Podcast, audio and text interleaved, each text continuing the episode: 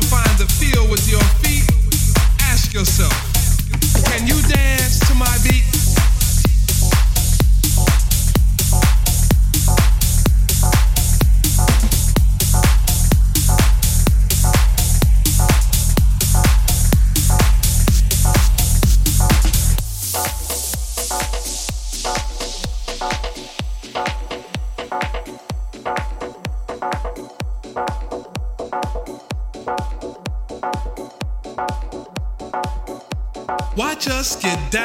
this groove with the Afro funk feel, while we get high to a rhythm with spiritual appeal. Expressions of freedom from the descendants of slaves. God gives us the strength for new horizons we must brave. First bondage, then mental, now financially oppressed. With this beat we dance, we know we've passed the test. So as you struggle to catch the rhythm with your feet, Ask yourself, can you dance to my beat?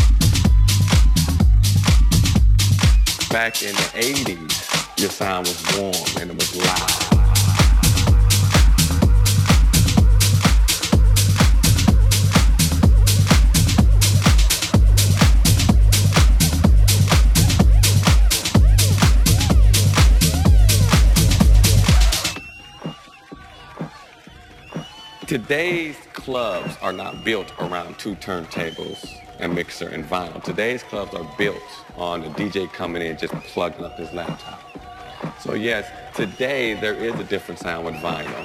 It's not as loud, you know, vinyl sometimes, I don't know if everybody knows that, but you can go up there, you get that feedback playing an LP or first low. Or back in the 80s, when we didn't have, when DJs used to actually be a disc jockey, a disc jockey, a disc jockey, a disc jockey, a disc jockey, a disc jockey, a disc jockey, a disc jockey, a disc jockey, a disc jockey,